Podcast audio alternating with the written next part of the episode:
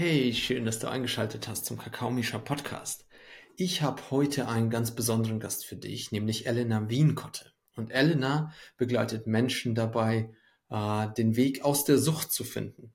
Und ähm, sicherlich haben wir alle schon irgendwie mit Sucht Bekanntschaft gemacht, äh, sei es in der Familie, im Freundeskreis, vielleicht bei uns selber. Ich war lange Zeit zuckersüchtig, masturbationssüchtig, computerspielsüchtig. Also viele, viele Dinge, die mir keine Ruhe gelassen haben, wo ich ähm, ja nicht anders konnte, als äh, sie zu machen. Und deswegen habe ich da auch eine sehr besondere Vergangenheit mit und auch in meinem Umfeld.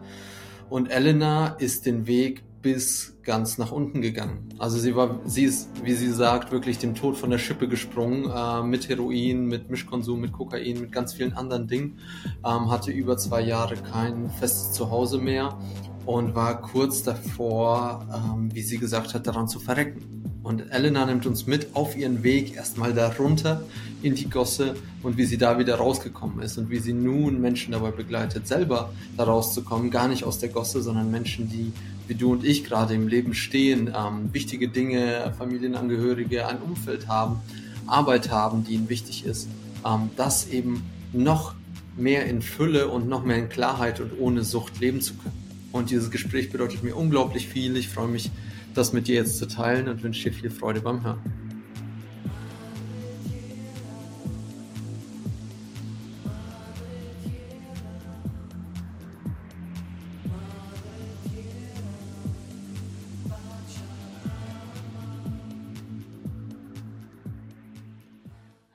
Hallo und herzlich willkommen zum Kakomischer Podcast. Elena, wie schön, dass du da bist. Hallo Mischa, ich habe mich sehr über die Einladung gefreut. Ich bin sehr gespannt, was uns jetzt erwartet. Ja, ich habe mich sehr über deine Zusage gefreut, denn ähm, wir dürfen heute über eine Thematik sprechen, die, glaube ich, sehr, sehr viele Menschen, wahrscheinlich auf unserem ganzen Planeten betrifft und gleichzeitig eine Thematik, eine Thematik ist, die sehr tabuisiert ist und worüber keiner gerne redet. Und es geht um Sucht. Genau. Und ich äh, selbst, wie vielleicht auch viele der Zu Zuhörerinnen und Zuhörer, bin betroffen von dieser Thematik, war ähm, über die längste Zeit meines Lebens zuckersüchtig, einfach weil meine Eltern mir dieses Bewusstsein nicht mitgegeben haben für was ist Ernährung, was ist Zucker. Ähm, Gab es damals in der Sowjetunion, glaube ich, so auch nicht diese, mhm. dieses Bewusstsein. Ähm, dann kam irgendwann äh, Computerspielsucht dazu, dann kam irgendwann Masturbationssucht dazu, dann kam irgendwann Cannabissucht dazu. Ähm, und äh, gleichzeitig haben wir gerade besprochen, dass das vielleicht gar keine Sucht war. Und da ja. freue ich mich drauf, äh, so einzutauchen, zu sehen, was, was ist eigentlich eine Sucht? Und wie gehen wir mit dieser Sucht ähm, dann um? Und vielleicht wollen wir damit auch gleich anfangen. Was, was ist eigentlich eine Sucht, Ellen? Also es gibt verschiedene Definitionen. Die WHO hat es sehr gut definiert. Ich kann es jetzt nicht wortwörtlich sagen. Äh, in, meinem, in meinem Wording würde ich einfach sagen, du kannst nicht aufhören. Du kannst mich mit etwas nicht aufhören. Und sobald du mit dem einen aufhörst, äh, fängst du mit dem anderen an. Hm. Also du treibst den, den äh, Teufel mit dem Belzebub aus. So, hm. ne? Du bist heroinsüchtig und dann nimmst du halt äh, Subotex oder, oder Methadon und äh, hast mal noch Beikonsum. Und letztendlich kommst du von der Droge nicht los. Und alleine schaffst du es nicht. Das ist Sucht. Oh wow. Also auch ein Kernelement von alleine fühle ich mich machtlos. Ich fühle mich dieser Substanz, dieser Verhaltensweise, was auch immer, ausgeliefert sozusagen. Du fühlst dich nicht, nur du bist es. Puh, das geht tief. Ne? Also wir, wir sprechen ja vor allem im spirituellen Kontext ganz oft darüber, dass wir die Erschaffer unserer Realität sind und dass wir alles manifestieren können, was wir wollen. Und da sind wir mit einer Situation konfrontiert, wo es nicht so ist wo wir einfach nicht da alleine raus können. Du gibst die Kontrolle total ab. Und äh, das Fatale bei der Sucht ist, du hast die ganze Zeit das Gefühl, ich habe die Kontrolle, ich wähle, ich entscheide mich dafür, ich will das Feeling haben, ich will es ja. Ähm, und du hast vielleicht am Anfang noch, aber irgendwann oder ziemlich schnell hast du die Kontrolle verloren und du hast nicht mehr wirklich die Wahlmöglichkeit, du steckst voll in der Leugnung. Das ist ja das Problem, warum viele nicht aufhören können und wirklich erst in der Gosse oder sonst wo landen, bevor sie aufhören können, wenn überhaupt, und dann auch nur mit Hilfe. Alles andere, würde ich sagen, was du vorhin beschrieben hast, sind so Abhängigkeiten. Mm. Das heißt nicht, dass eine Abhängigkeit keine Sucht werden kann, aber Sucht, wenn man sie wirklich erlebt hat und wirklich tief drin gesteckt hat, äh, ich bin ja den Weg bis ganz zu Ende gegangen, ich wäre fast dran verreckt Und ähm, ich konnte nicht aufhören. Und als ich gemerkt habe, dann nach Jahren, nach über einem Jahrzehnt, dass ich nicht aufhören konnte, auch nicht, wenn ich wollte, da war ich total schockiert. Dann habe ich gemerkt, ich muss ne gegen meinen Willen nehmen. Krass. Und das ist nicht so, ah, Schokolade, nee, jetzt lieber nicht, ach, ich nehme sie doch, hm. sondern es ist so, ich will nicht, ich schmeiß alles weg, ich entscheide mich, also ich will nicht, aber ich kann gar nicht mehr selber entscheiden, weil eine fremde Macht, nämlich die Sucht, äh, das Kommando übernommen hat. Da läuft dann so ein krasses Selbstzerstörungsprogramm, das ist wie so ein Eilzug oder wie so ein Zug, der, der kannst du nicht einfach aussteigen mittendrin. Krass. Und das bedeutet allerdings, dass du zehn, über zehn Jahre lang konsumiert hast, wisst, oder wie soll ich sagen, mit dem Mindset, dass das eine freie Entscheidung ist, dir macht das Spaß, dir gefällt das, die verschiedenen Substanzen, Bewussterweiterung. Vielleicht können wir auch darüber äh, darauf eingehen, was, äh, welche Substanzen es bei dir waren, die das sozusagen ausgelöst haben und wie diese Spirale verlaufen ist, mhm. dass du äh, nach deinen Worten am Ende dem Tod von der Schippe gesprungen bist. Ne, das mhm. ist ja wirklich bis ganz nach unten, also fast bis ganz ja. nach unten. Ja. Ähm, äh, das finde ich total faszinierend, dass da zehn Jahre vergehen können, bevor man überhaupt merkt, dass man süchtig ist. Also es gibt Leute, die, die haben 30, 40 Jahre. Ich habe Klienten, die kommen dann nach 40 Jahren und sagen, äh, ich gehe jetzt in Rente, ich arbeite nicht mehr jeden Tag und wenn ich jetzt nicht aufhöre, ich merke, ich fange schon morgens an zu saufen. Krass. Wow. Und äh, die Struktur, da haben die dann 30, 40 Jahre lang, die haben dann irgendwann mit, mit 13, 14 den ersten Alkohol getrunken und dann, wie das halt so ist, immer gefeiert und haben immer den Schein der Kontrolle gehabt, weil, weil sie dann noch gelernt haben, nee, morgens aufstehen, dann zur Arbeit gehen und dann frühestens am Abend und dann ähm, am Wochenende oder wie das halt so ist, nur zu feiern und dann, äh, wenn sie älter werden, merken sie, naja, es ist ja auch sehr angesehen, ne? so ein Gläschen Wein zum Essen, zum Abendessen. Man sieht es ja auch in den Filmen, in den Serien schon immer, dass äh, sobald die von der Arbeit nach Hause kommen, haben die diese schönen langstieligen äh, ähm, Weinbouquets, also diese Weingläser in der Hand. Das wird schon so ins Unterbewusstsein eingegeben, dass es normal ist. Dass es normal ist, nach Hause zu kommen und mittags und abends oder am frühen Abend schon Wein zu trinken. Und dann trinken die so und denken, das ist völlig normal. Und dann auf einmal merken die, oh, ich gehe jetzt in Rente, mein, mein Kompetenzbereich fällt weg, die Verantwortung, die Wichtigkeit fällt weg. Äh, und dann auf einmal merken die, oh, ich trinke mehr als nur ein Gläschen Wein. Und ähm, dann ist es mal schnell eine Flasche oder mehr. Und dann auf einmal merken die, ich fange immer früher an. Klar. Mittags, vormittags schon oder beim Haushalt dann, dann werden die, die Fläschchen irgendwo versteckt und dann ist das Alibi zu arbeiten dazwischen, jetzt muss ich mal eine Pause machen und dann mal was trinken. Und so ist es mit Drogen halt auch. Deswegen zehn Jahre ist nicht lange. Also ich habe, äh, ich weiß jetzt gar nicht, wo ist immer die Frage, wann hat man angefangen? Ich habe mit acht meine erste Zigarette geraucht. Also im Grunde hat es da schon gegriffen. Und dann mit zehn habe ich dann hab ich natürlich wieder aufgehört, mit zehn dann wieder geraucht. Dann habe ich schon mit 13 wieder aufgehört zu rauchen, aber dann habe ich schon zwischendurch, äh, weiß ich gar nicht, wie alt war ich da, 12, 13 Tabletten genommen, dann gekifft und dann äh, richtig hart wurde es mit 15. Dann kam das erste Koks dazu, 15, 16, dann wurde es richtig heftig. Also es waren dann Richtig hart waren es dann äh, 12, 13 Jahre so, richtig mit, äh, mit Junk und so, wo ich auch alles verloren habe. Äh, aber es ist eine relativ, noch eine relativ kurze Drogenkarriere. Also ich kenne Leute, die haben 30 Jahre richtig genommen. Mhm. Also 30 Jahre richtig äh, gejunkt oder gedrückt Krass. oder harten Drogen genommen. Und in dieser Zeit ähm, hattest du dann auch immer wieder Impulse zu sagen, ich lasse das jetzt und ich äh, löse mich davon. Natürlich. Und und dann aber wahrscheinlich durch dein Umfeld oder durch, durch andere Komponenten, körperliche Abhängigkeit vielleicht auch, bist du immer wieder daran gerutscht? Ja, es ist immer leicht das Umfeld. Ne? Meine Eltern haben natürlich gedacht, mein Freund ist schuld. Ne? Aber letztendlich habe ich schon vor meinem Freund, der hat damals nur gekifft, oder ich habe vor ihm schon härtere Drogen genommen und auch vorher schon, oder nee, mit ihm zusammen. Nee, sogar vorher schon angefangen, äh, auch intra, intravenös, ich will die alten Begriffe gar nicht mehr so benutzen. Ja. Ähm, da hat der noch nur gekifft, deswegen, äh, das ist nicht das Umfeld, sondern das ist die Sucht. Und die Sucht ist in mir, die ist in mir und nicht in meinem Umfeld. Die spiegel ich nur in meinem Umfeld und ich suche dann die Leute. Und bei mir war es so, äh, okay, jetzt kommt meine Kindheit. Ich war nicht sehr glücklich in meiner Kindheit, also draußen schon. Draußen spielen war toll, zu Hause war es nicht so toll. Und als ich dann jugendlich wurde, wollten meine Eltern mich schützen und haben mich viel eingesperrt. Also immer, wenn ich irgendwo eine Clique hatte, die im anderen Dorf war, dann durfte ich da nicht hin oder nur einmal die Woche für zwei Stunden. Wenn Diskos waren mit 13 oder so, musste ich um sieben zu Hause sein. Da hat die Disco noch gar nicht angefangen, dann musste ich schon wieder nach Hause. Mhm. Und äh, dann habe ich dauernd Hausarrest gekriegt. Und naja, wenn du in dem Alter bist, wenn du bis drei, vier Wochen nicht da, dann bist du raus aus der Clique. Und dann kam wieder mhm. die nächste Gruppe und die nächste Gruppe. Und jedes Mal hatte ich so viel Hausarrest und dann habe ich immer wieder den Kontakt verloren. Und dann irgendwann habe ich in der Kleinstadt, in der ich aufgewachsen bin, habe ich halt Leute von der Platte kennengelernt, also von der Scene, wie man sagt, ne? also da, wo die Leute sich immer so ganz unverbindlich treffen, die kommen aus dem Knast und wissen genau, wenn ich mich lang genug hier aufhalte, dann treffe ich noch andere, das sind so Treffpunkte. Und ich weiß gar nicht mehr, wie ich den ersten Kontakt hatte. Jedenfalls habe ich gewusst, die treffen sich da und kannte dann schon den einen oder anderen. Und ich fühlte mich da wohl, weil da musste ich, da war es egal, ob ich mal wieder zwei Wochen gefehlt habe. Ich war einfach willkommen.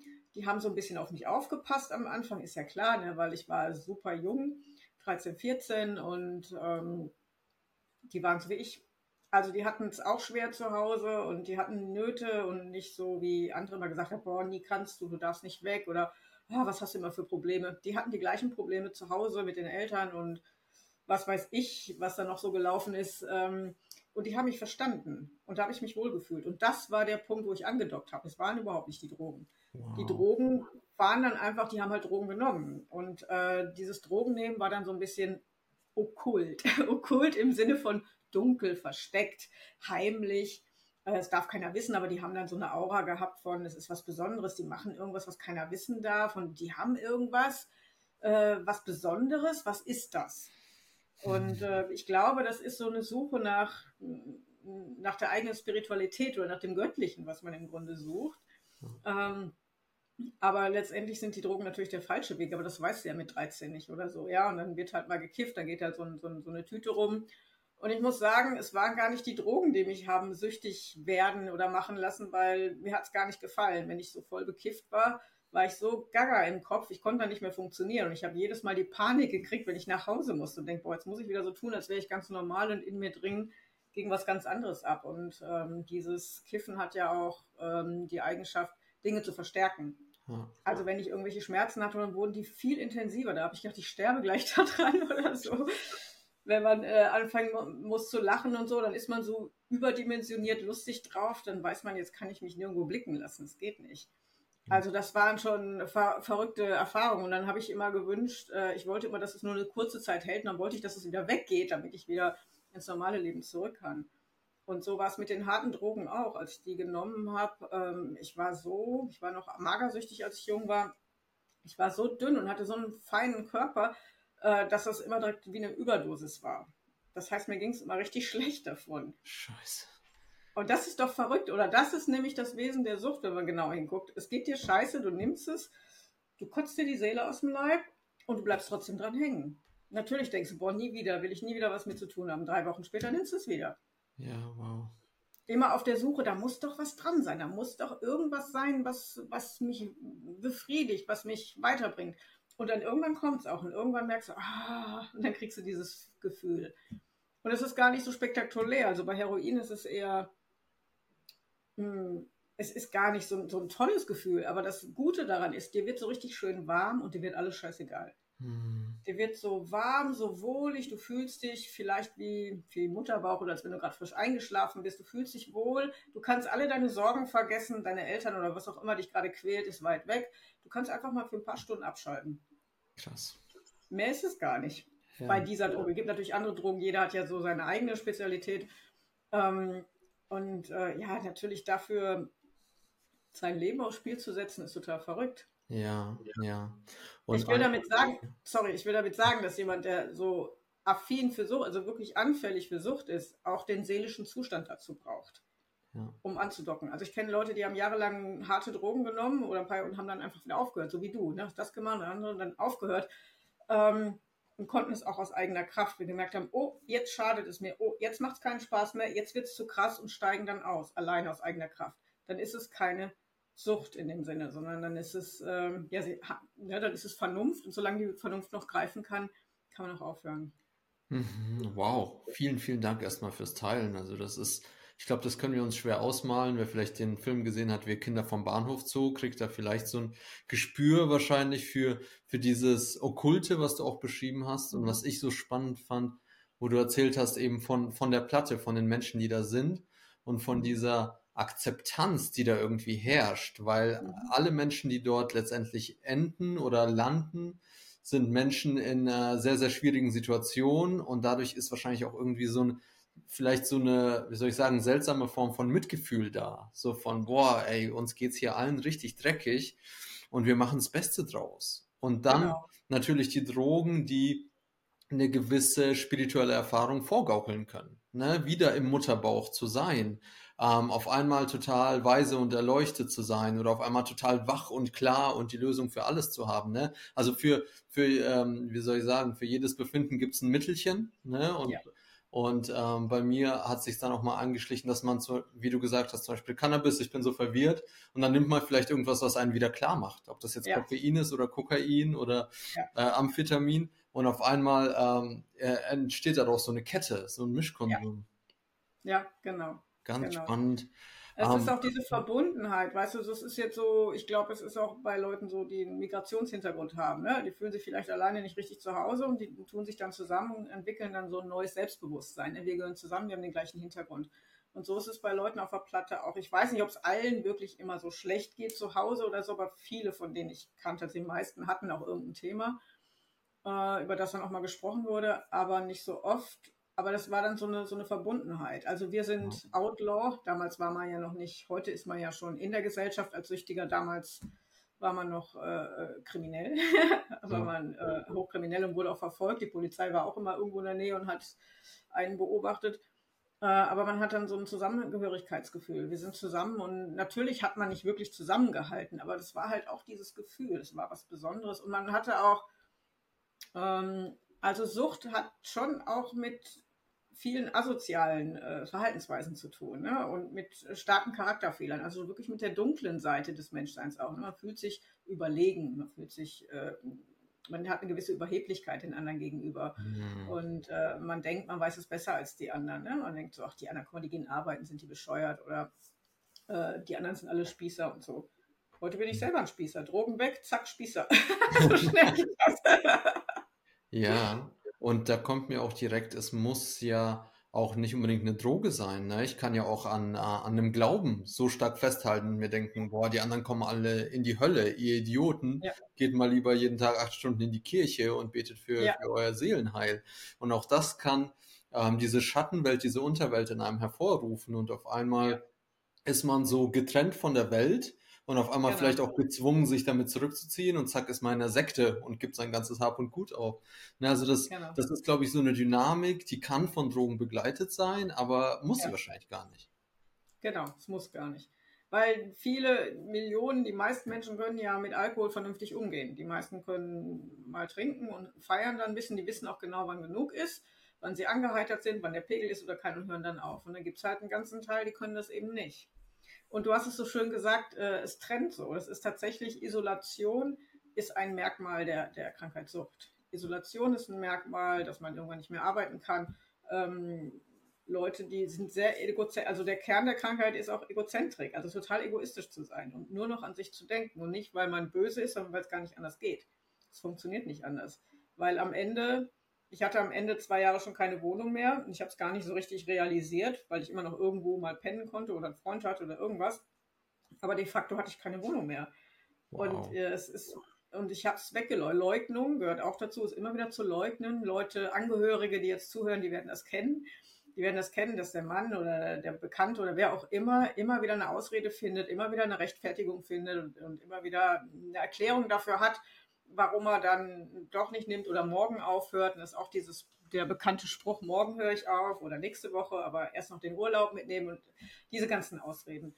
Und ähm, ja, Isolation ist halt, wir gehen dann so hart in die Isolation, dass wir uns überhaupt nicht mehr als Menschen fühlen oder gar nicht mehr, oder ich kann jetzt nur von mir sprechen, ne, dass man hinterher so denkt, also am Ende habe ich gedacht, ich bin nur, ich bin ein Stück Scheiße, da ist nichts mehr übrig.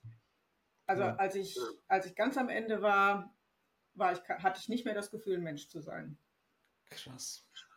Und da kamen wahrscheinlich auch die Selbstmordgedanken und was soll ich überhaupt hier und ähm, ist es nicht besser, wenn ich gehe? Da, da, da, da hatte ich, äh, das kam dann später, als ich gehe, nee, da, da hatte ich keine Zeit für. Wenn du so richtig drauf bist, äh, gibt es zwei Dinge, die dich interessieren. Geld und Droge. Geld und Droge. Geld und Droge. Du brauchst nichts mehr zu essen, du brauchst nichts mehr zu trinken, du gehst nicht mehr auf Toilette, du hast keine Wohnung mehr. Ich hatte noch zwei Unterhosen, so eine Tasche, mit der bin ich dann so rumgelaufen. Da hatte ich noch, also ich habe immer noch ein bisschen auf Hygiene geachtet, dass ich brauchte immer einen Schlafplatz, wo ich mich waschen konnte, wo ich meine Unterwäsche waschen konnte, wo eine Heizung war, damit es trocknet, war ja dann auch Winter.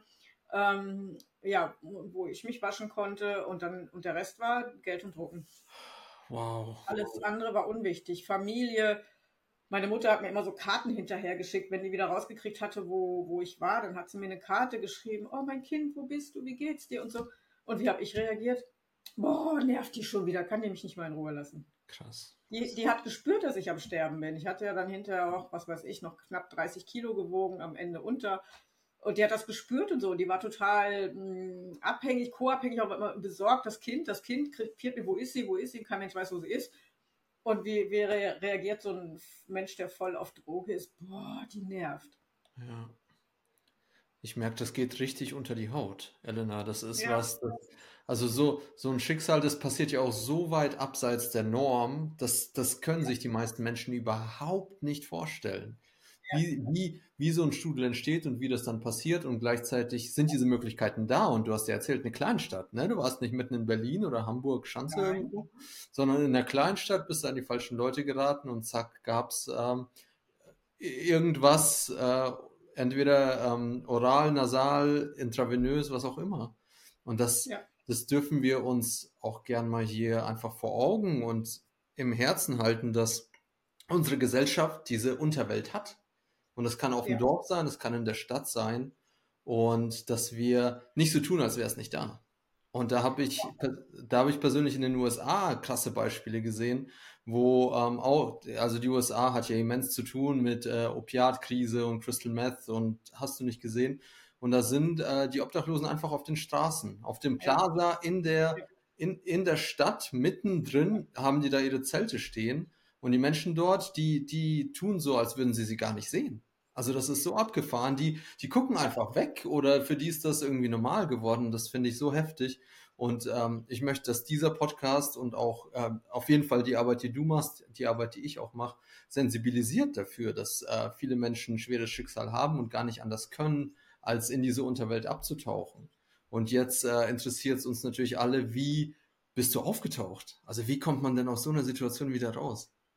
Warte, sage ich dir gleich. Ich fand jetzt super, was du angesprochen hast, das Ganze, dass sie mitten in der Stadt sind. Das war bei uns in der Kleinstadt auch so. Wir waren mitten auf dem Markt, mitten. Also die äh, Süchtigen haben immer die Tendenz, sich zu zeigen. Auf der einen Seite verstecken die sich, das läuft alles okkult, aber ansonsten gehen sie an den Hauptbahnhof oder, oder mitten in die Stadt, in die Stadtmitte auf dem Markt oder direkt neben der Polizei oder irgendwo, wo sie auffallen. Und zwar, äh, Sucht ist eine Familienkrankheit. Sucht äh, betrifft nicht nur den Süchtigen. Also, dass ich süchtig geworden bin, hat mit meiner ganzen Familienstruktur zu tun, mit meiner dysfunktionalen Familie, von Traumata, die gewesen sind und auch was bei meinen Eltern, Großeltern, was, was schon durch die Kette der Familie durchgegangen ist. Es ist eine riesige, äh, wie, so ein, wie, so, äh, wie so Pilze. Ich bin dann so der Pilz, bei mir sieht man es und unter der Erde sind diese ganzen Äst Verästelungen, die mit den anderen so äh, sich mit anderen verstricken oder verwickeln. Krass. Und ähm, in Amerika eben, und, und das ist es eben. Alle gucken weg und meine Eltern auch, alles ist in Ordnung, alles ist in Ordnung. Und es war nicht alles in Ordnung. Ich war kaputt. Ich hatte, ich habe letztens einen schönen Begriff gehört, einen Seelenriss.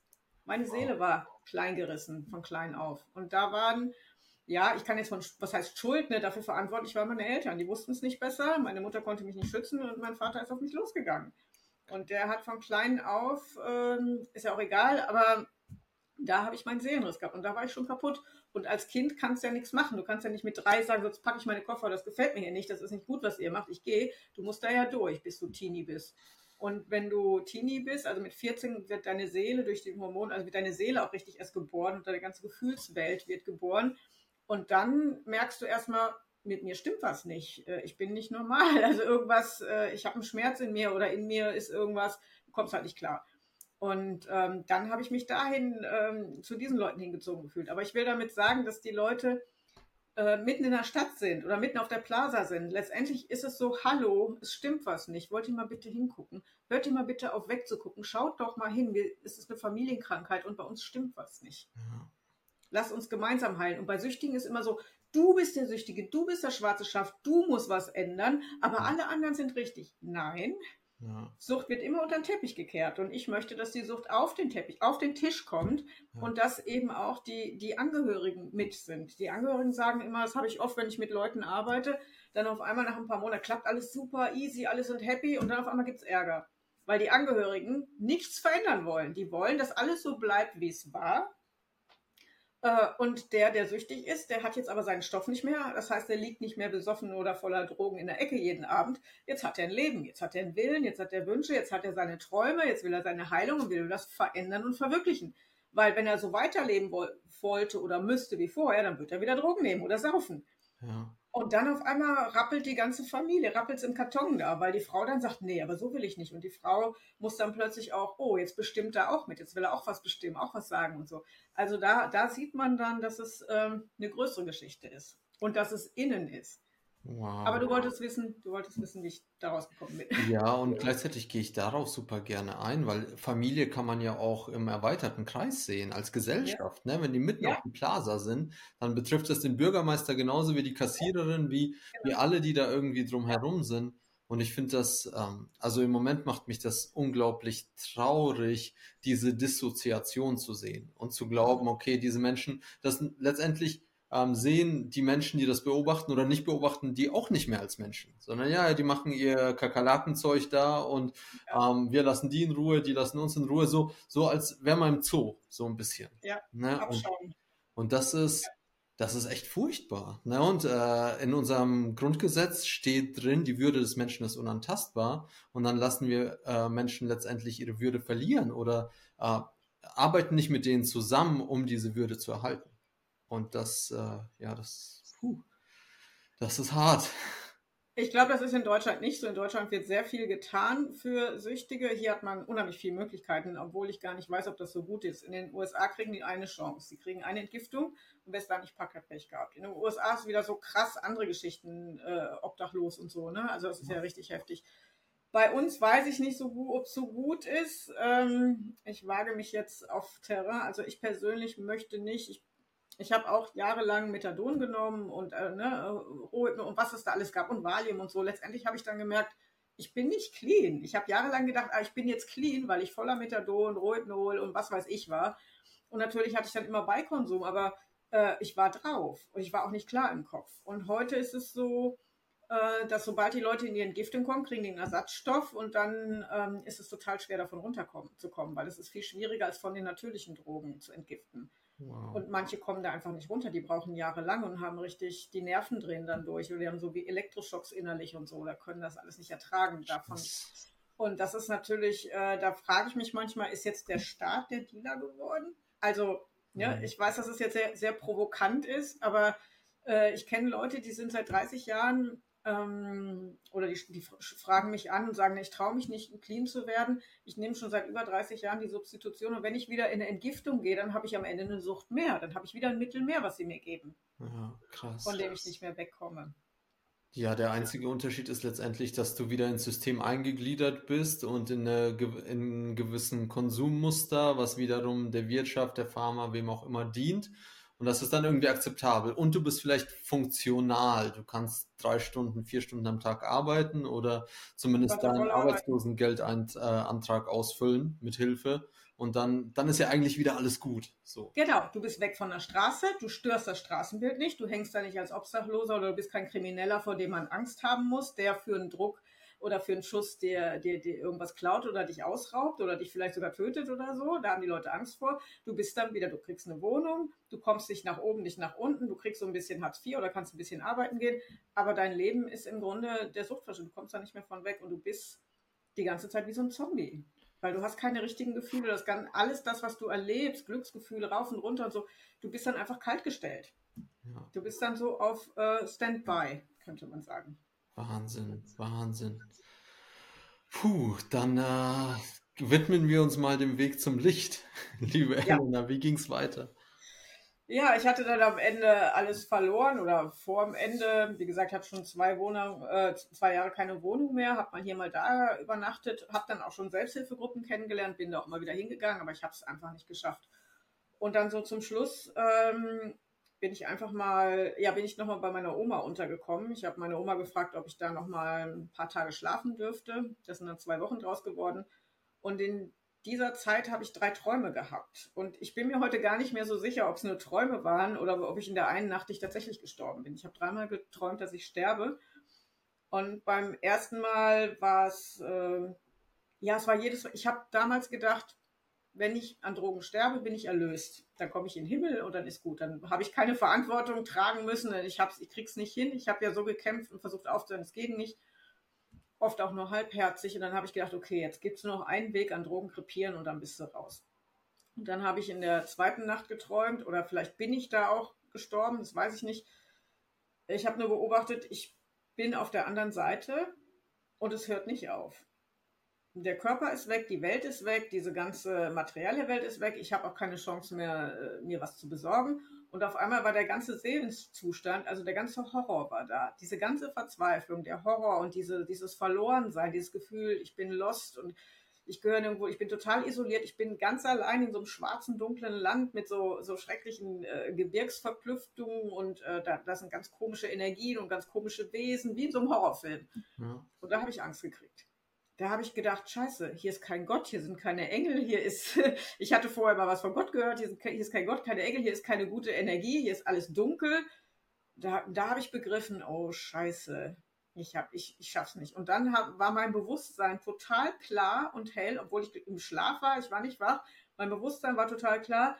Und irgendwas in mir, vielleicht meine Seele, aber es war jetzt nicht mein Bewusstsein, irgendwas in mir hat angefangen zu beten und hat gesagt,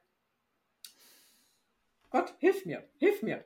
Gib mir eine Gnadenfrist. Lass mich clean sterben. Gib mir noch eine Gnadenfrist, dass ich clean bin. Lass mich clean sterben. Wow. Ja, und dann bin ich äh, am nächsten Morgen aufgewacht. Achso, und danach hatte ich nochmal einen Traum. Das war nicht, nee, das war noch nicht an dem. Ich bringe das jetzt, ist schon so lange her. Ja, äh, dann hatte ich noch einen Traum, dass ich, äh, nee, genau, da war es noch nicht. Da habe ich nur die Panik gekriegt, genau. Und dann eine Nacht oder zwei Nächte später habe ich geträumt, ähm, dass, dass ich gestorben bin, mal wieder zum dritten Mal. Das war jetzt aber, glaube ich, schon ein Traum. Und dann habe ich so nackt auf so einem Weg gelegen, mitten in der Natur. Und ich habe mich von hinten da liegen gesehen und rechts und links waren so Weizenfelder. Und hinter mir war eine Stimme, die sagte, so Elena, du Zweibeiner, jetzt steh endlich auf, äh, tritt, ne, beweg deinen Arsch, genau, steh endlich auf, beweg deinen Arsch und werd jetzt endlich ein Mensch. Und dann bin ich aufgestanden, wie ferngesteuert zum Telefon gegangen, habe die Drogenberatung angerufen. Wow. Und da habe ich noch gedacht, sagt Gott so Sachen wie Arsch? und da habe ich gedacht, ja, der spricht natürlich meine Sprache, der kennt mich durch und durch. Und der, hat, und der ist nicht so, ach, mein liebes Kind, und ich verzeihe dir. Der sagt so, steh auf, beweg deinen Arsch und jetzt wirst du mal ein Mensch hier. Krass. Sonst kannst du sehen, kannst du da sehen, hast ja gesehen, wie es drüben ist. Und dann äh, war ich auch bereit, da gab es nichts mehr. Ich wusste, es geht jetzt wirklich um alles, weil ähm, an Drogen zu krepieren oder bis zum Schluss Drogen zu nehmen, hat mich nicht schockiert.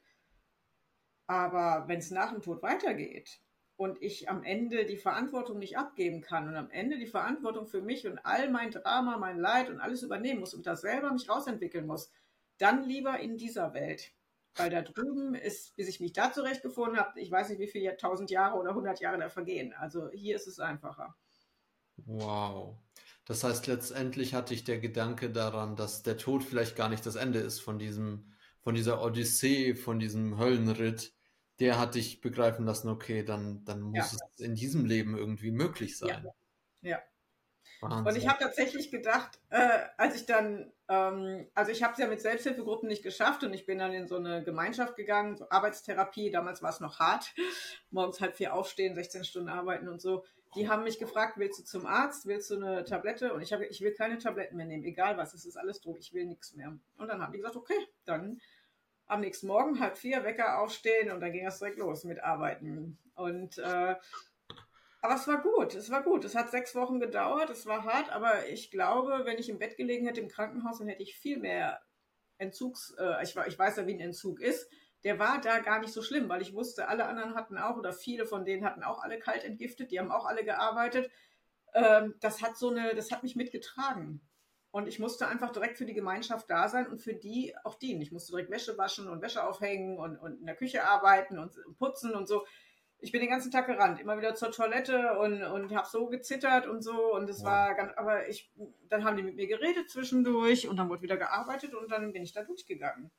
Nachts Albträume gehabt und so, aber ich bin da durchgegangen, weil ich so eine Angst hatte. Und ich hatte gedacht, wenn ich eine Gnadenfrist kriege, dann ist Gott so gnädig und gibt mir, ich sage jetzt mal Gott, ich weiß nicht, ob es Gott in dem ist jetzt kein, kein, kein christlicher Gott. Die, die Erfahrung war jetzt diese, ich sag mal, diese spirituelle Erfahrung war ja jetzt nicht kirchlich oder so. Ne? Das war, ich nenne ihn jetzt mal so, der Einfachheit halber. Aber was auch immer mich da gerettet hat, ich habe gedacht, ich kriege so ein, zwei Wochen Gnadenfrist und dann sterbe ich halt, wenn ich clean bin. Und tatsächlich habe ich ein ganzes langes Leben geschenkt gekriegt. Oh. Ich bin jetzt, ich bin jetzt 26 Jahre clean. Ja. Wahnsinn. Herzlichen Glückwunsch erstmal dazu. Danke, danke. Und was für ein Ritt, also dann gleich in so in so eine Mühle zu kommen und das hat es ja gebraucht. Ne? Gibt es das heute noch? Also Arbeitstherapie 16 Stunden reingeknallt ja. und ich meine, du hattest, du hattest ja eigentlich gar keine Zeit oder bestenfalls gar keine Zeit, dir zu überlegen, nehme ich jetzt Drogen genau. oder nicht, weil ich, du genau. bist ausgebucht. Ja. Ja, ich habe schon den ganzen Tag an Drogen gedacht und ich wollte auch nehmen, aber ich wusste ja, wo es hingeht. Ich war ja schon sozusagen mit einem Bein im Grab gewesen. Ich habe ja schon rübergeschaut, was mich erwartet. Ähm, ich habe und in den Selbsthilfegruppen hatte ich schon viel ähm, gehört, wie andere es gemacht haben. Und so habe ich dann mir immer vorgestellt. Ich habe mir immer vorgestellt, heute Abend äh, bin ich in der Gruppe, was würde ich denen erzählen? Wie habe ich es geschafft? Wie habe ich es geschafft, heute clean zu bleiben? Wow. Wie habe ich mich durchgekämpft? Und dann habe ich immer so mich durchgekämpft, okay, bis zum Mittagessen schaffst du, ne? Oder jetzt, wir haben dann so, so Sachen gemacht wie Umgraben, ne? Oder Löcher buddeln, Kompostloch buddeln. Dann habe ich gedacht, okay, erstmal dieses Loch buddeln und dann kann ich ja immer noch gehen. Oder nee, äh, heute bleibe ich hier. Heute beim Abendessen bin ich noch hier und nach dem Abendessen ist, ich war ja in der Eifel irgendwo am Arsch der Welt, da komme ich nicht weg.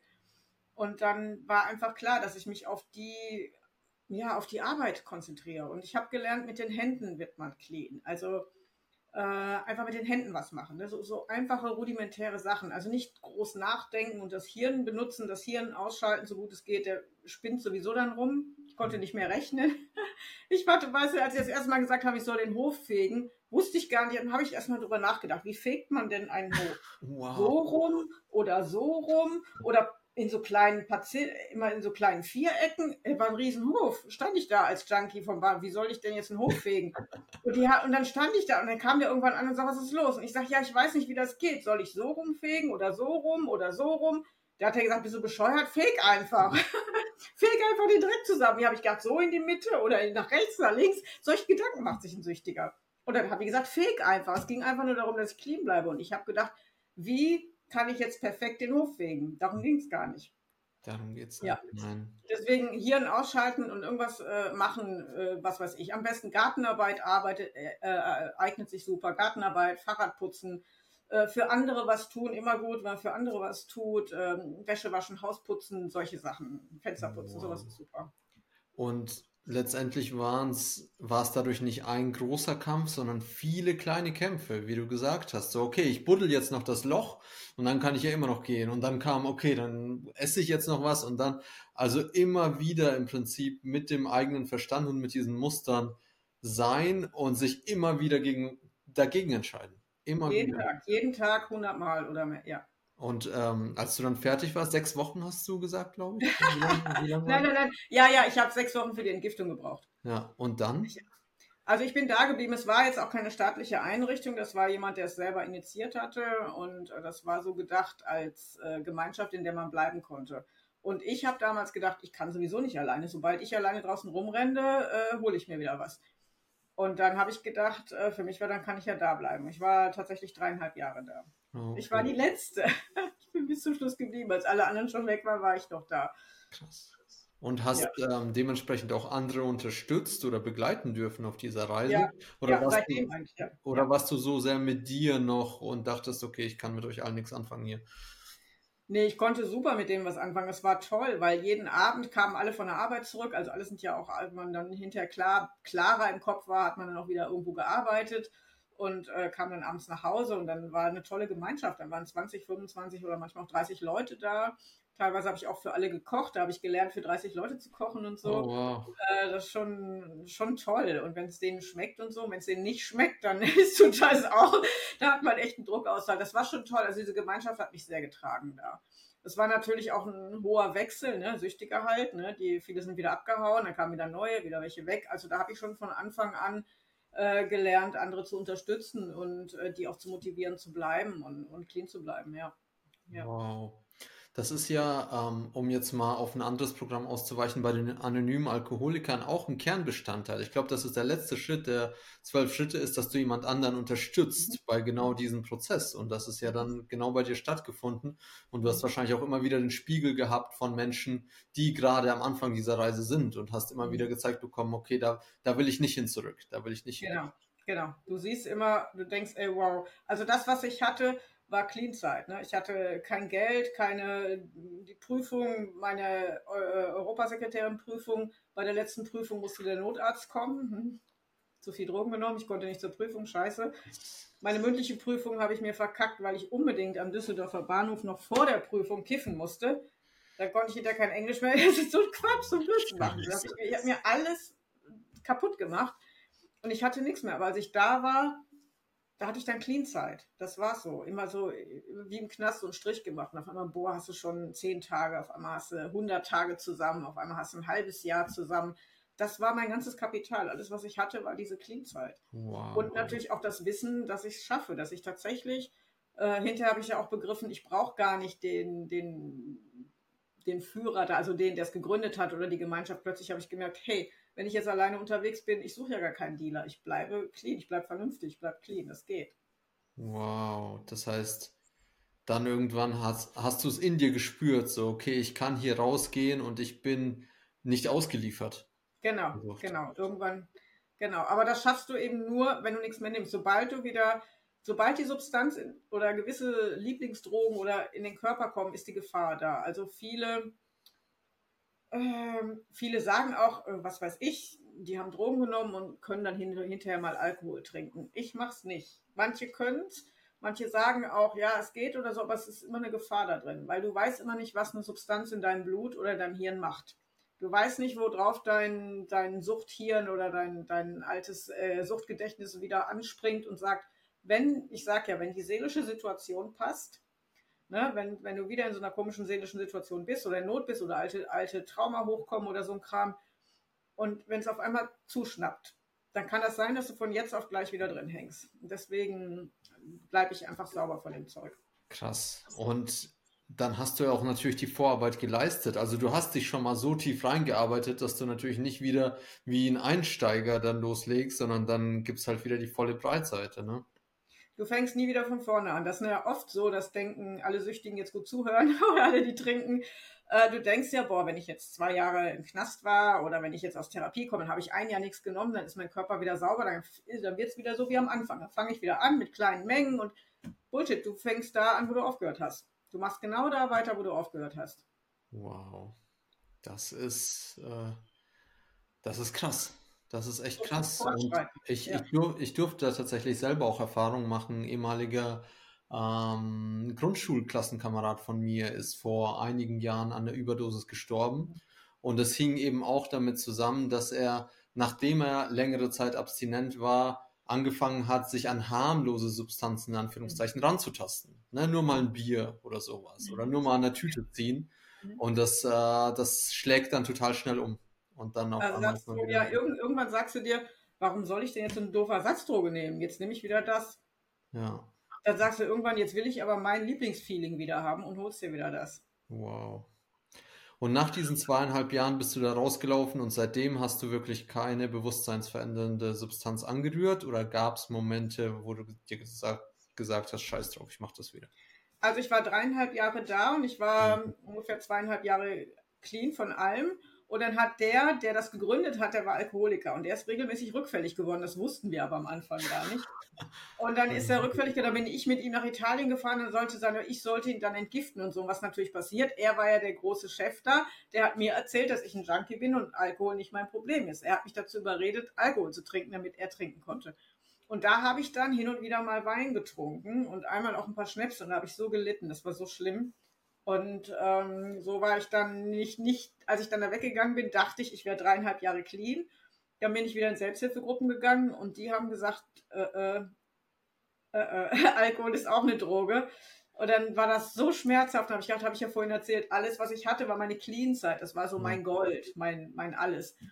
Und dann fand ich sehr demütigend, dann habe ich tatsächlich mich entschieden, nochmal von neu zu zählen. Oh, wow. Und dann habe ich wieder mit dem Tag, wo ich da weggegangen bin, den Tag, wo ich ein neues Leben angefangen habe, habe ich nochmal bei meinen Eltern angefangen. Und da habe ich dann neu gezählt. Und seitdem sind jetzt ähm, 26 Jahre. Also das mit den Drogen ist dann 29 Jahre her, das wären dann nächstes Jahr 30 Jahre. Aber da dann nach zweieinhalb Jahren, noch fast drei Jahren, die, der Alkohol hin und wieder dazwischen kam, habe ich nochmal neu, sind es 26 Jahre jetzt, genau. Wahnsinn. Kein Alkohol, keine Zigaretten, keine Drogen, nichts Bewusstseinsverändern. Wie würdest du diese Zeit jetzt beschreiben? Also es ist wahrscheinlich unheimlich viel passiert und gleichzeitig fußt das ja alles auf dieser Geschichte von einmal alles verloren haben. Und da würde mich interessieren, ähm, wie soll ich sagen, jetzt in deiner jetzigen Entscheidungsfindung, in deinem Mindset, spielt das noch mit rein? Ähm, hast du ab und zu noch das Gefühl so, boah, ich bin so dankbar dafür, ein Dach über dem Kopf zu haben oder so, einfach ja. wissentlich? Oder wie, ja. wie, wie beeinflusst dich das heute noch? Also es ist jetzt nicht so, dass ich jeden Morgen wach werde und denke, juhu, ich bin clean, ich bin dankbar, aber ich erinnere mich schon regelmäßig dran. Ich habe auch immer noch Kontakt zu anderen Süchtigen, die clean leben, die auch lange clean leben, finde ich sehr wichtig, dass ich es nicht vergesse, weil Sucht ist auch eine Krankheit, die, wo man gerne vergisst, wo man herkommt. Ja. Dass ich mir immer, also ich bin mir schon im Hintergrund, nicht so vorne im Bewusstsein, aber im Hintergrund immer bewusst, wo ich herkomme. Ich habe im Leben immer wieder neu angefangen. Und wenn es mal richtig, eine richtig krasse Krise gibt, dann denke ich immer, was willst du eigentlich? Du hast schon was geschenkt. Eigentlich wäre ich schon, eigentlich wäre ich schon 30 Jahre tot. Ich wäre 93 gestorben oder 94 gestorben. Also ähm, alles, die ganze Zeit jetzt ist geschenkte Zeit. Dann, dann weiß ich wieder, ich bin, ich bin safe, ich bin sicher. Und ähm, trotzdem gibt's, ich habe ja vorhin gesagt schon mehrfach, dass Sucht innerlich ist. Also Suchtstrukturen und äh, die Tendenz der Selbstzerstörung oder wieder sich andere Substanzen zu suchen, wie Zucker oder Chips oder zu viel zu fressen oder so oder dann doch wieder irgendwas ne, ähm, zu viel zu machen. Äh, ich muss schon aufpassen. Also man kann auch, äh, ich glaube, die bei den Alko anonymen Alkoholikern, glaube ich, die sagen auch, man kann auch trocken besoffen sein. Also das ist schon möglich, dass man wirklich total abdreht oder total verrückt oder wieder getrennt ist von der Welt, ohne dass man Drogen nimmt. Also dieses mhm. Programm ist noch da. Das heißt, es ist tägliche Arbeit. Im Grunde ist es ein spiritueller Weg, clean zu bleiben und clean zu leben. Und ähm, mir hilft da eben auch mh, hm, immer dieses, diesen, diese Verbindung zu dem Spirituellen, zu dem Höheren zu halten und äh, in Dankbarkeit zu bleiben, nicht den Wahn, nicht dem Größenwahn oder so zu verfallen und nicht äh, dem Geld hinterher zu rennen oder den, den leichten Versprechungen ne? oder dem Party, Geld, äh, Sex und Drugs und Rock'n'Roll, da muss ich vorsichtig sein. Also es gibt viele Sachen, die, die kann ich einfach nicht mehr machen, weil die mich entweder zu sehr in Versuchung führen oder mir schaden. Und ich will es auch gar nicht mehr. Also ich will nicht mehr abends in der Kneipe sein, wo die alle saufen. Ja. Oder auf so einem Fußballspiel, wo, wo dann drei Kästen. Da, ja. Letztendlich heißt es auch, dein Ego genau im Blick zu haben, weil das ja. sind ja alles Ego-Strukturen, die da irgendwie ja. raus wollen oder ein Ding drehen wollen oder eine Abkürzung wollen oder wie auch immer. Ja. Und wie wir wissen, ist das Ego ja verdammt raffiniert und das heißt, du hast nicht die, das Gegenmittel gefunden und jetzt äh, wendest du das jeden Tag an wie eine Pille, sondern nee, es ist jeden Tag eine neue Reise letztendlich. Ja, es wow. ist wie Zähneputzen. Es ist wie Zähneputzen, das muss du auch jeden Tag machen. Wenn du dir gestern eine halbe Stunde die Zähne geputzt hast, nützt dir das morgen nichts mehr. ja, voll. Und ab und zu kriegst du dann doch mal ein Karies und dann musst du dich damit ja. auseinandersetzen und dann tut's weh ja. und dann musst du zum Zahnarzt und so. Ja. Und da nicht, nicht zu verfallen in, okay, nee, keinen Bock drauf, ich nehme lieber was, um es nicht zu spüren, so ungefähr. Sondern das kannst du auch machen, ja. oh, wow, was für eine Reise. Ähm, was äh, mir jetzt noch aufkam, äh, Thema Spiritualität. Seit wann begleitet dich das denn so bewusst? Ich meine, du hattest die Träume mit Gott, der zu dir gesprochen hat, aber wann hast du gemerkt, oh, okay, ich möchte das auch praktizieren und ich möchte diese Verbindung kultivieren? Ich habe im Grunde die, die Verbindung seitdem kultiviert. Also jetzt nicht so, wie es heute modern ist, jetzt mich hin und meditiere. Ich hatte keine Zeit, ich musste früh aufstehen. Aber wenn ich gearbeitet habe, habe ich oft gebetet oder so gedacht, äh, hilf mir. Oder wir hatten ja auch krasse Geschichten da in dieser Gemeinschaft. Ne? Was weiß ich. Äh, da ist mal nachts jemand von den Betreuern oder Betreuern von denen, die zu sagen hatten, in, in, in mein Zimmer gekommen und hat mich da ähm, belästigt. belästigt. Und äh, da war natürlich eine krasse Situation. Ich habe mich so furchtbar gefühlt. Es waren sowieso mehr Männer da als Frauen und ich habe im Sägewerk gearbeitet. Ich habe mich so furchtbar gefühlt und ähm, da konnte ich nur beten. Also ich habe sehr viel gebetet und wow. gedacht, weil da sind viele Ungerechtigkeiten, viel, viel Mist gelaufen. Ich meine, Süchtige sind auch asoziale Arschlöcher, muss man ja auch sagen. Und da passiert auch ein Haufen Scheiß. Und ähm, dann hat mir das Beten sehr geholfen und das Beten hat mir, oder diese Beziehung zu so einem höheren Wesen oder zu so einem Gott oder so, hat mir auch immer geholfen, dass ich sauber bleibe. Dass ich nicht gedacht habe, boah, ich räche mich jetzt oder ich habe, da gab es ganz krasse Intrigen gegen mich, da war mal eine Frau total eifersüchtig, die hat dann so Geschichten über mich erzählt, dass ich schon fast ausgeschlossen worden wäre und solche Geschichten. Ist alles so, aber ich habe dann immer gedacht, ich will keine Rache, ich möchte sauber bleiben. Wow. Also ich möchte das nicht, nicht äh, noch alles auf äh, meine Seele belasten, sondern und das, das hat immer funktioniert, wenn ich sauber geblieben bin. Also wenn ich, klar denke ich auch schon mal negativ oder habe Leute auch äh, ähm, böse über die gedacht, aber im Grunde habe ich mir gesagt, nee, ich tue nichts, ich tue denen nichts an. Ich bleibe sauber. Ich bleibe in meinem Denken, in meinem Handeln, in meinem Fühlen sauber. Ich will die nicht hassen, ich will keine Rache und so.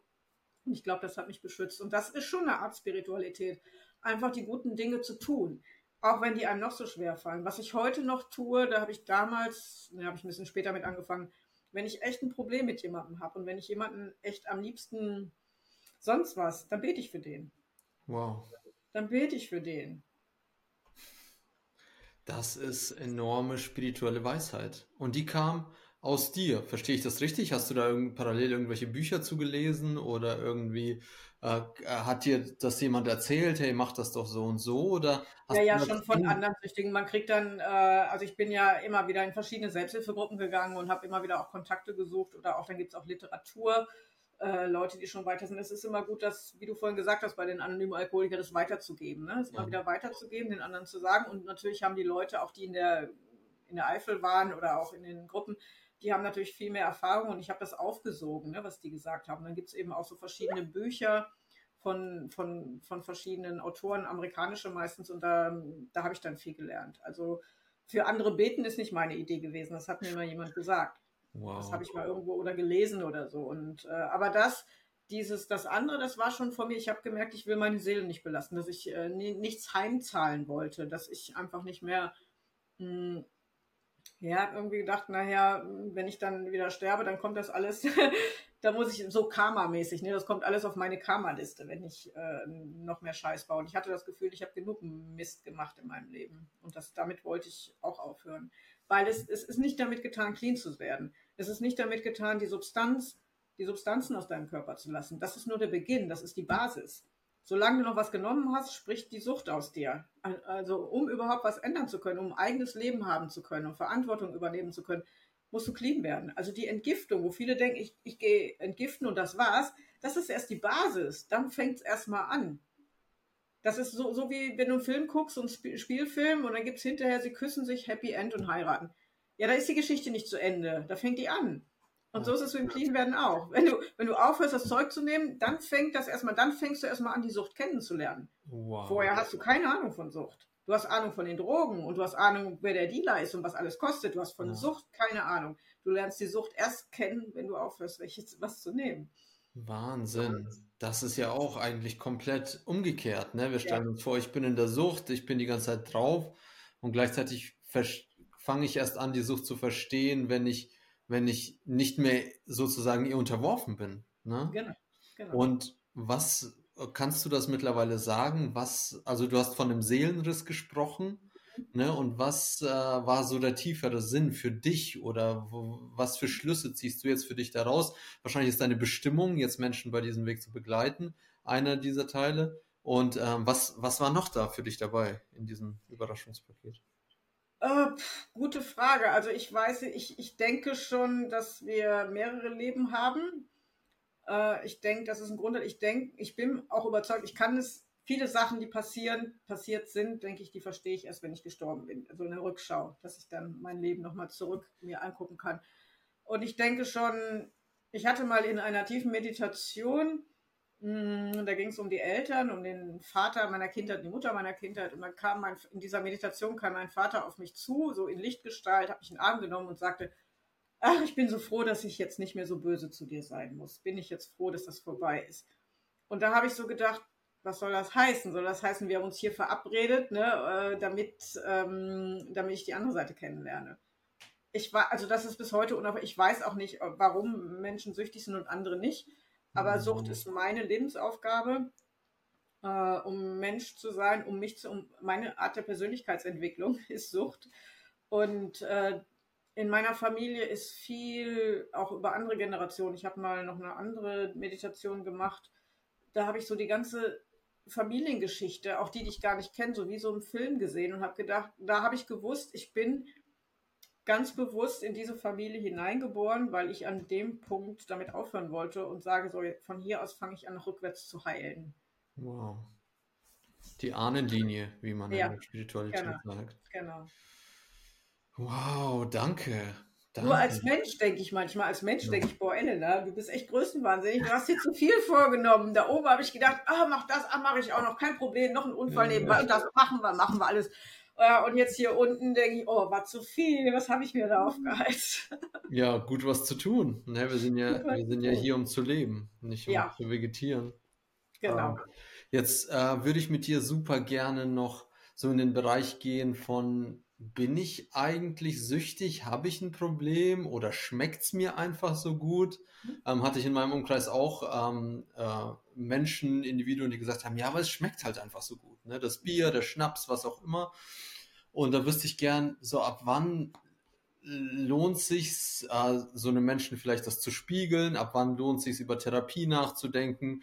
Äh, dann gibt es ja noch sowas wie die Entzugsklinik, ne, für die ganz harten Fälle in Anführungszeichen, sind alles ich merke, in meinem Kopf ist das so total unklar. Und da wüsste ich gern von dir als Expertin, wie, wie geht man da um und wie identifiziert man das und wie geht man vielleicht mit jemandem um, der damit ein Problem hat oder wie geht derjenige selber mit sich um? Okay, das sind viele Fragen.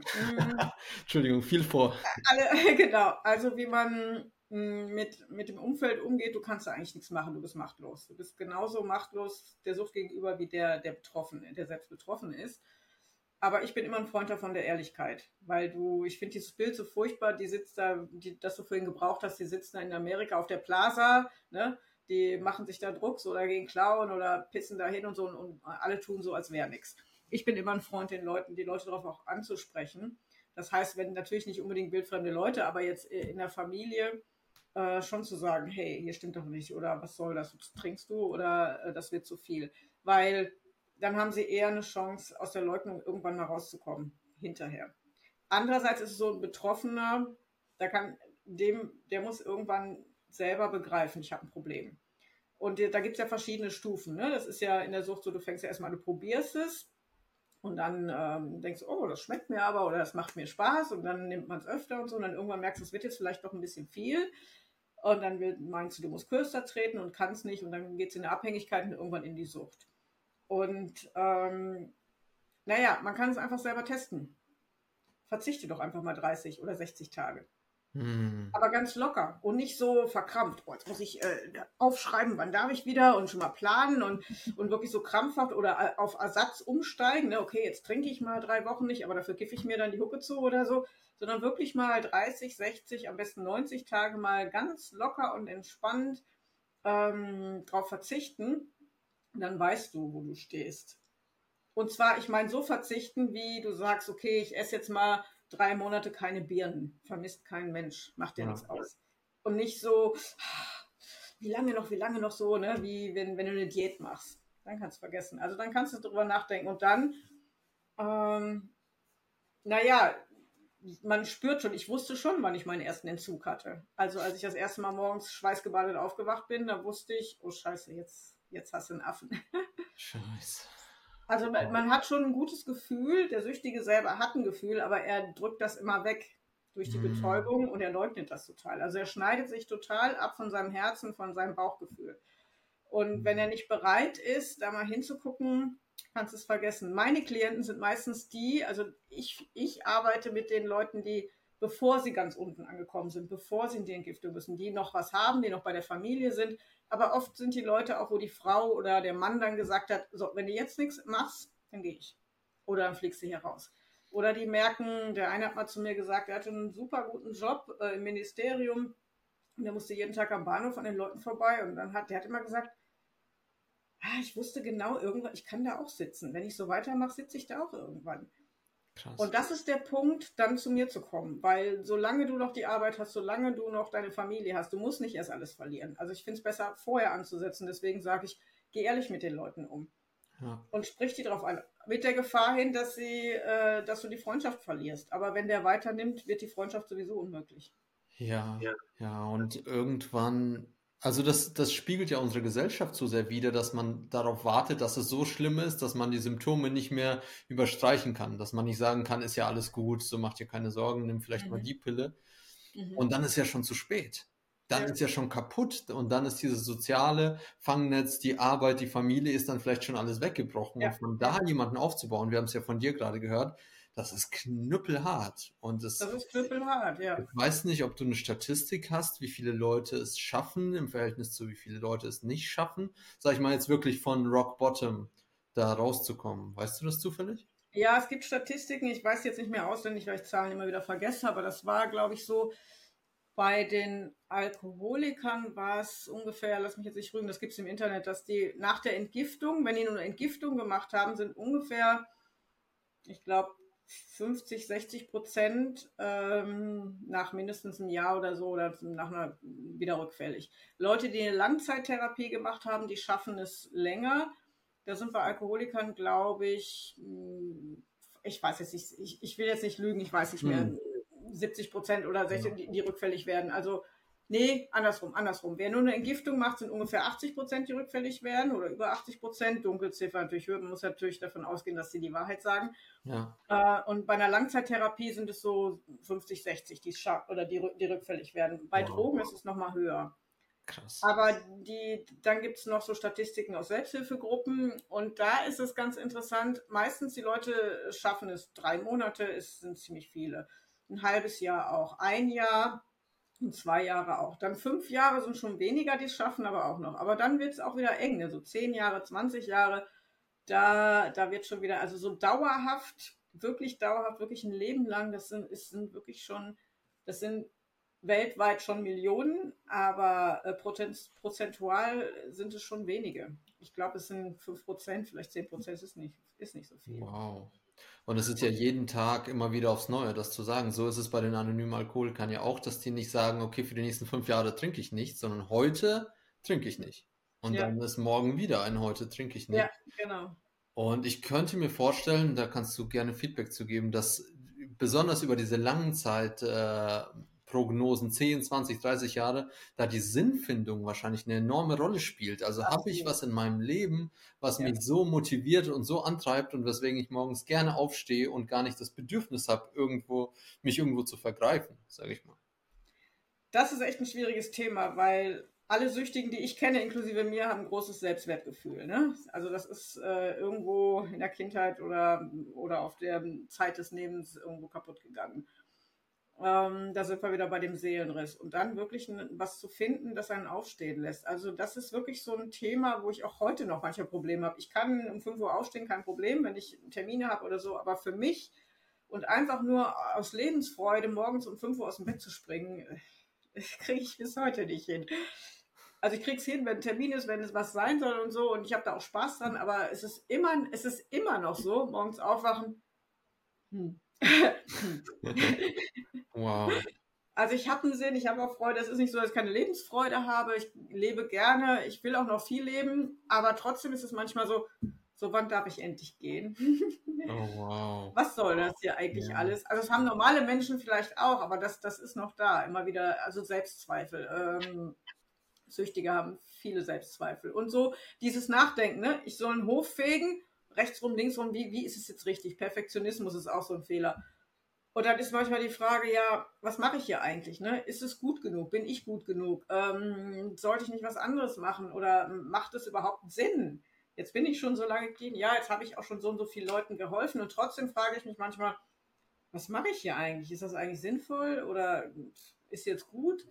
Oder soll ich nochmal was ganz anderes machen? Ja, ich glaube, das ist menschlich. Ne? Das nur, nur, dass die meisten Menschen dann nicht vor einer Konfrontation stehen, wo sie vielleicht wieder in was abrutschen, was lebensbedrohlich sein kann, sondern die haben dann einfach einen Scheißtag, ja. so zu gut Deutsch, und ähm, haben halt nicht diese, wie soll ich sagen, dieses, dieses schwarze Loch irgendwo in ihrer Ja, Persönlichkeitsstruktur. Ne? Ja, ja, das ist dann noch da. Dann kann es länger, wenn einer einen schlechten Tag hat, kann das bei uns ein schlechte drei Wochen sein oder eine Ja. Depression oder so. Ja, Oder eine schlechte Überdosis dann irgendwann am Schluss. die kommt. Wow, Elena, wie ich, ich, bin richtig bewegt von diesem Gespräch. Also herzlichen Dank für, für, für das alles. Ähm, vielleicht eine Sache, die ich noch gerne ansprechen würde, weil ich auch gemerkt habe, als du gesagt hast, okay, wir äh, lass das doch einfach mal weg für vier Wochen, für, weiß ich nicht, 90 Tage, wie auch immer, habe ich gemerkt, oh krass, ich habe da ein paar Sachen in meinem Leben, die könnte ich da nicht einfach so weglassen. Ne? Und ich be bezeichne mich jetzt nicht mehr als Süchtigen. Ich, äh, bis vor kurzem war ich wirklich auch noch dem Zucker sehr verfallen. Und gleichzeitig merke ich, sollte ich jetzt den Zucker zum Beispiel für 90 Tage komplett weglassen, dann hätte ich auf jeden Fall immer wieder die Momente, wo ich mir denken würde, ah, jetzt was Süßes. Mhm. Jetzt was Süßes. Auch wenn es vegan, glutenfrei, frei von raffinierten Zucker, Kokosblütenzucker, tralala. Trotzdem kämen diese Momente. Deswegen frage ich mich, ist das nicht ein bisschen utopisch auch zu sagen, okay, wir sollen ohne alles irgendwie 90 Tage können, so ohne, sag ich mal, die, die Genüsse, jetzt bezogen auf den Zucker?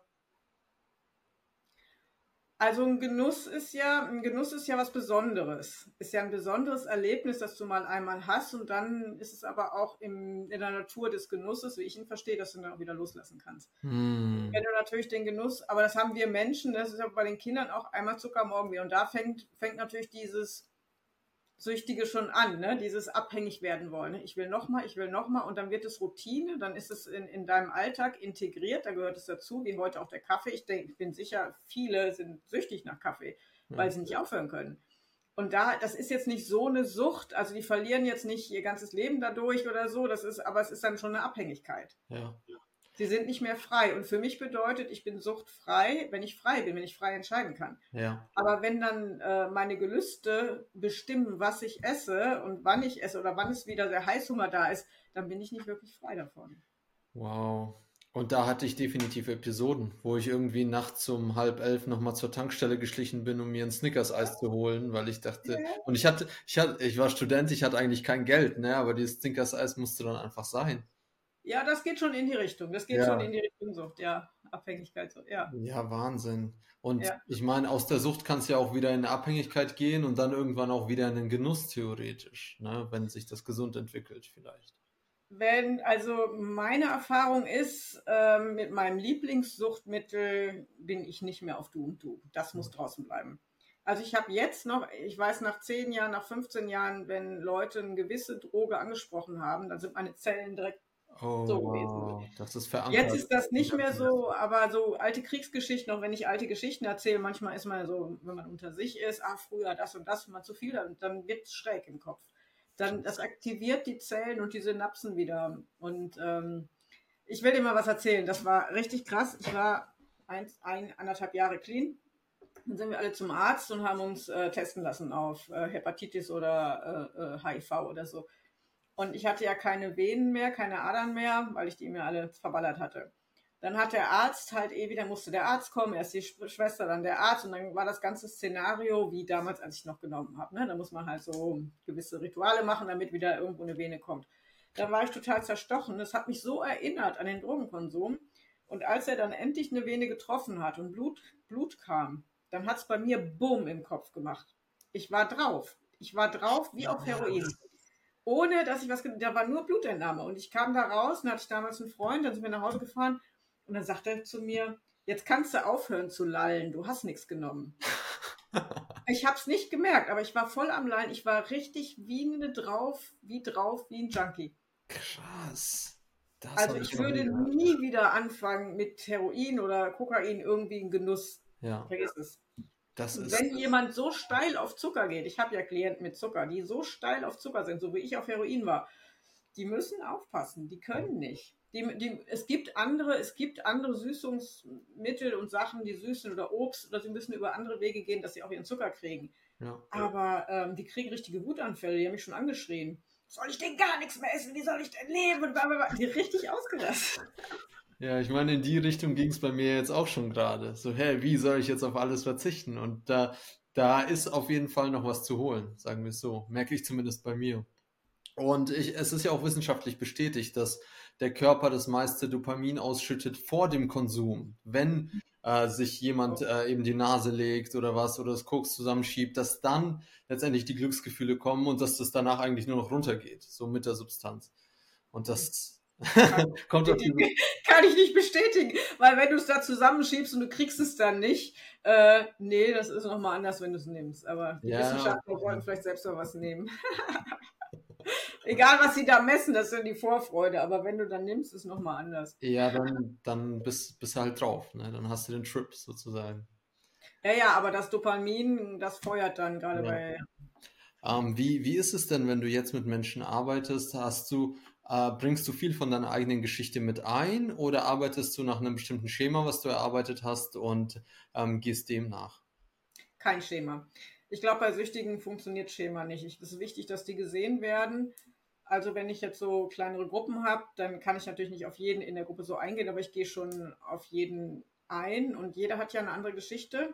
Also die Suchtgeschichte ist überall ähnlich, aber trotzdem ist jeder halt anders und ähm, jeder steht auch am anderen Punkt, außer an dem Punkt, wo sie aufhören wollten, aber die ist ja auch nicht immer derselbe Tag. Ähm, Nein, ich habe kein Schema und ich schöpfe natürlich aus meinem ganzen Wissen, aus dem, was ich weiß und was ich auch von den ganzen Tausenden schon gehört habe, die ich, die ich kennengelernt habe. Aber ich nehme mich schon zurück, weil manchmal, wenn eine Geschichte passt, dann sage ich denen auch eine Geschichte oder ich sage ihnen was, aber es ist schon sehr wichtig, äh, dass ich mich mit meiner Geschichte zurücknehme, weil es geht um den Klienten. Ja. Und dann höre ich halt sehr viel zu und die erzählen mir halt, wie sie, welche Probleme sie im Leben haben, wo sie nicht zurechtkommen, was so ist. Und dann höre ich genau, ich, ich kann dann genau feststellen, wo sie stehen oder wo es in den Gedanken schon wieder schräg wird. Hm. Wo so ein hm. Gedanke ist, wo sie sich vielleicht schon wieder was vormachen oder sich so denken, ah, so hinten um drei Ecken rum wollen sie dann doch wieder was trinken. Oder zum Beispiel äh, sind Alkoholiker und dauernd kriegen sie Alkohol geschenkt. Und dann erzählen sie mir, ja, ich muss den Alkohol doch hier und mal gucken, ich verschenke den, egal, kannst auch dem nächsten Penner geben. Nein, das ist ein gutes Tröpfchen, das muss ich dann. Und dann denke ich, nee, das muss jetzt nicht noch drei Wochen bei dir zu Hause rumstehen, weil ja. dann im Hintergrund ähm, arbeitet es oder so, so verschiedene Sachen. Dann ich höre halt raus, wo sie stehen und wo es gefährlich wird, dass ich dann da eingreifen kann und sagen kann, so hier aufpassen oder da mach mal das und gebe dann natürlich auch so ein paar Empfehlungen, was sie machen können, so über Tag, äh, damit sie lernen, selbstständig ohne mich durch den Tag zu gehen und clean zu bleiben einfach. Wow, wow. Und du hast diese Unterwelt wirklich erkundet. Ne? Du bist da komplett reingetaucht, hast das ja. gelebt, bist da äh, wieder rausgekommen und ich könnte mir ähm, kaum jemand besser dafür geeigneten vorstellen. Wobei ich mir auch vorstellen kann, dass es in Therapiezentren etc. viele Menschen gibt, die einfach sehr belesen sind und sich vielleicht auf Statistiken stützen und auf bestimmte Vorgehensweisen, die sich etabliert haben und gleichzeitig denke ich mir persönlich, vielleicht kannst du dazu auch noch was sagen, dass es jemanden braucht, der einfach weiß, wie es dem Junkie geht, der einfach so ein bisschen das Leid vielleicht kennt, statt zu sagen, hey, probier doch mal das oder jenes oder hast du das schon versucht, sondern zu sagen so, hey, fuck, jetzt, jetzt hast du einen Affen, fuck, was machen wir also ein Junkie, ein Junkie ist ja nicht doof. Äh, wenn die Junkies äh, oder auch äh, Alkoholiker, wenn jemand aufhören will, hat er ja schon alles probiert also bis jemand wirklich bereit ist, sich Hilfe zu holen, hat er schon die ganzen Register gezogen, wie man es selber macht, mit Kontrolle, mit die Sachen wegschließen, mit die Sachen woanders verstecken, in Urlaub aufhören, entgiften. Also, also hat ja alles schon probiert oder mal eine Pause machen oder was auch immer. Man kommt immer wieder zurück und es wird dann immer wieder schlimmer. Und ähm, das Problem von Süchtigen ist, das heißt das Problem, es gibt super Therapeuten, aber ich weiß von vielen Süchtigen, dass wenn da einer sitzt und meint, der nicht süchtig ist, dem Süchtigen zu sagen, wie es geht, da reagieren die meistens allergisch drauf, weil der eben nicht weiß, wie es sich anfühlt. Und wenn da einer sitzt, der selber süchtig ist, dann ist es schon einfacher. Ja. Es gibt gute, studierte oder gelehrte Therapeuten, die, die kriegen die dann an, an einer anderen Ecke, ne? So, oder die, die dann auch einfach diese Distanz, also dieses Wissen einfach weglassen und nicht dem Süchtigen erklären, wie er zu ticken hat, weil das kann keiner. Wow. Und dann muss der Süchtige das annehmen. Das heißt, ähm, ich sag mal, clean zu werden ist ein Geschenk. Ist ein Geschenk, das das Leben jedem Süchtigen machen kann. Aber der Süchtige muss es annehmen. Und zwar ohne Wenn und Aber. Wenn du hm. clean werden willst, jetzt alle wieder gut zuhören, wenn du clean werden willst, musst du zu 100% Ja dazu sagen und wirklich den Weg gehen. Ohne zum, du kannst murren und meckern und fluchen, aber du musst es trotzdem tun. Und es wird anders sein, als du als du es erwartest. Also du kannst keine Bedingungen stellen. Du kannst nicht sagen, okay, ich werde clean, aber nur, wenn ich einen tollen Job habe, einen tollen Mann habe und wenn alles easy läuft. Ist nicht so. Das Leben ist, wie es ist. Und es ist schon, ja, es ist für normale Menschen auch manchmal ganz schön hart und so ist es für uns auch. Und äh, wir müssen einfach lernen, das Leben mit seinen Regeln zu leben und das zu akzeptieren. Sonst haben wir keine Chance. Wow, was für ein schönes Schlusswort. Elena, von Herzen danke für deine Arbeit, für deine Authentizität und dass du dich traust, so mit deiner Geschichte nach außen zu gehen und gleichzeitig auch ähm, dabei hilfst, so viele Menschen vor einer ähnlichen Geschichte zu bewahren. Und ähm, ich glaube, das ist immens wichtig. Also für mich ist das immens wichtig. Dieses Gespräch wird äh, sicherlich auch noch lange nachwirken. Ich merke auch, wir könnten noch ein paar Stunden weiterreden, weil bei mir da auch einfach ganz viel ist aus meiner persönlichen Geschichte. Und ich freue mich schon darauf, wenn wir uns wieder begegnen. Vielen, vielen Dank. Sehr gerne, sehr gerne. Danke an alle fürs Zuhören und ciao. Tschüss. Das war die Show mit Elena. Ich bin richtig begeistert und beflügelt ähm, von ihrer Geschichte, von ihrem Weg und hoffe, dir geht es ganz genauso. In den Show Notes findest du natürlich ihren Kontakt und alles, was du äh, wissen musst über ihr Angebot. Sie bietet kostenfreie ähm, Startgespräche an, in denen, du dich, äh, in denen du dich beraten lassen kannst und gucken kannst, ob das was ist.